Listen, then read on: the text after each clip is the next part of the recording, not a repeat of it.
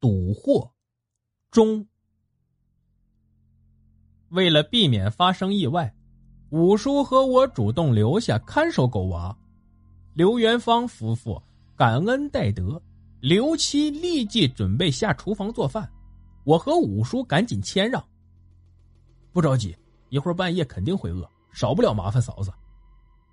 那女人道：“哎，说什么麻烦不麻烦的话？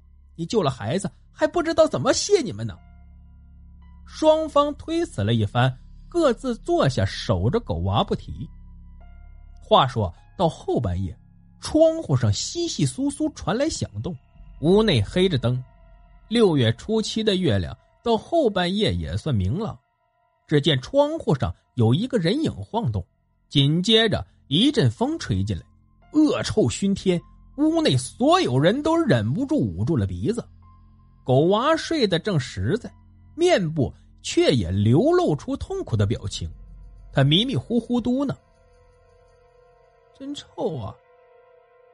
这时，外面那人影竟然说话了：“狗娃，臭吧？我这里有糖，还有水果味的，出来尝尝。”狗娃听见有人唤他，竟坐了起来，准备下炕。其父母正欲阻拦，却被五叔用手势否决。五叔在狗娃下炕之后，悄悄咬破中指，在狗娃的脸上画了几道凌乱的血印子。狗娃梦游一般走出屋外，众人却不敢跟进，担心出现什么差错，对孩子不利，但都在能看见外面的地方紧紧盯着。我从窗户一侧的缝隙看见了那个东西，表面上和陈二庆死的时候模样没什么区别。青白面孔，眼圈周围泛黑，虽然有衣服遮体，但是腹部露出体外，肚子奇大，比即将临盆的产妇还要大上两圈。狗娃缓缓走出门外，那东西看见狗娃出来，露出狰狞的笑脸。我这次终于看清他的面部和陈二庆最大的不同了，牙齿变长变尖，舌头也长了至少一倍。而且舌头的颜色变得血红，眼圈是黑的，看不清眼睛，只能看见那眼珠子里面泛出的绿光，异常恐怖。他先等孩子走近了，然后肚子拼命向前，欲贴住孩子的脸，在即将贴住那一刻，那膨胀的肚皮突然开裂，张出一个大口子，眼看就要把狗娃从头部吞掉了。却见那怪物被狗娃脸上的血印子牢牢困住，动弹不得。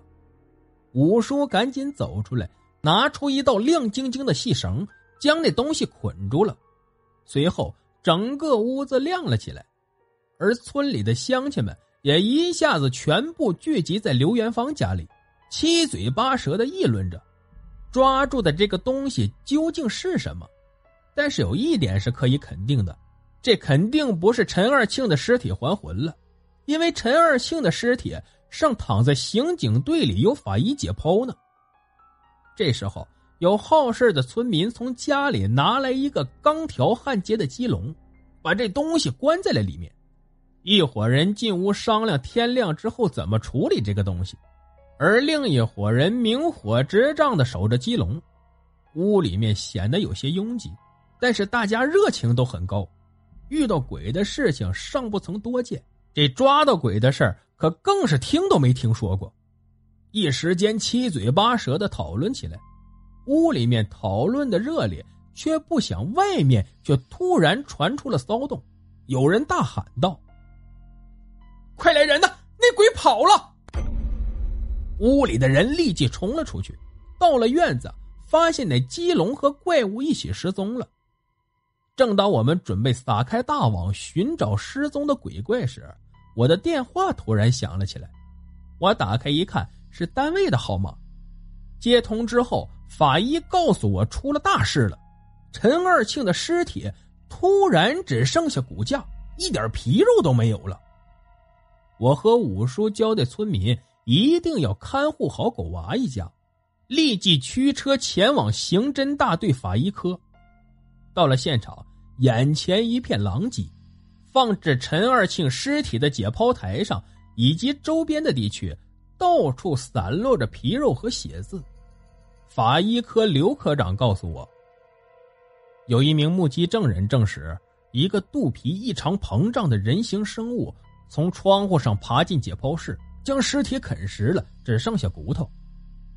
我们立即找来了那个目击者，这个在实习科的小姑娘显然已经被吓得说不出话来，在心理专家的安抚下，他才断断续续的说出了他看到的一切。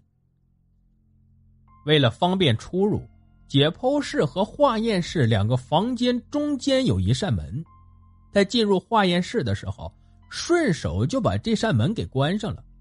当时呢。他正在解剖室隔壁的化验室记录数据，突然听到隔壁房间传来玻璃破碎的声音。这在寂静的午夜是非常让人感到害怕的，因为隔壁的床上躺着一具尸体，而这两个房间又在六楼，绝对不会有人故意从地上砸下石头把玻璃敲破，而且也没有人会那么无聊。难道是刮风？他这样想着，便透过两扇门想看个究竟，然后决定要不要去看看。尽管是学法医专业的，对于尸体这一类东西早已经司空见惯，但是这种突发性事件难免有些害怕。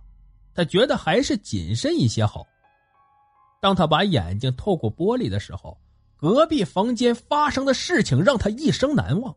一个类似人形的家伙。全身黑青，两个黑眼圈如同墨镜一般镶在眉毛下面，在亮着灯的解剖室里面，一对泛着绿光的眼珠子显得格外恐怖。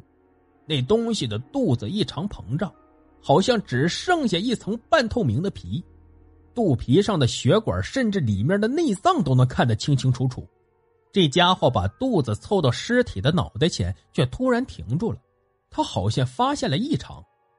随后，实习生还发现，那家伙用手从肚皮上拔下来一个什么东西，劈头盖脸的扔到这扇门跟前。小姑娘吓了一跳，她以为是被对方发现了，缓过神来仔细一看，却是一个尖尖的玻璃碴。原来这家伙是从窗户上跳进来的时候，被碎掉的玻璃扎伤了肚子。那玻璃碴刚刚被拔出。那肚子立即就像气球放掉气一样萎缩起来，直到萎缩到正常大小，那膨胀的部分已经皱巴巴的像一块失去水分的橘皮。突然被一片红光闪过，那家伙从嘴里伸出一条长舌头，鲜红鲜红的，在自己的肚皮上舔了一下，然后就卷起一块皱巴巴的肉吞了下去。肚子被他啃掉了一个大洞，然而更恐怖的还在后面。那家伙肚子的窟窿突然大张，原来那是一张更大的嘴，里面的牙齿、舌头样样俱全。那大嘴张得太大了，甚至将这个家伙的身体撑得向后弯曲成九十度。那张长在肚皮上的大嘴开始对尸体进行疯狂的蹂躏。先是从里面伸出一条更长的鲜红大舌头，那舌头的顶端竟然长有倒刺，随便在尸体上舔舐一下就会刮走一大块皮肉。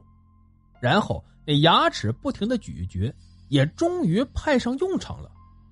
一会儿功夫，陈二庆的尸体就变成一副骨架了。那怪物甚至将陈二皮的头骨砸碎，吞掉了里面的组织。这姑娘已经讲不下去了，可以肯定的是，这姑娘见到的东西与我们在狗娃窗口看到的是一个东西。这东西究竟是不是陈二庆，现在根本没有答案。如果是的话，那他为什么要吃自己的尸体呢？如果不是，他怎么知道狗娃要吃糖？看来所有的谜底只有找到那家伙才能解开了。这样。我和五叔下一步的任务也就确定了。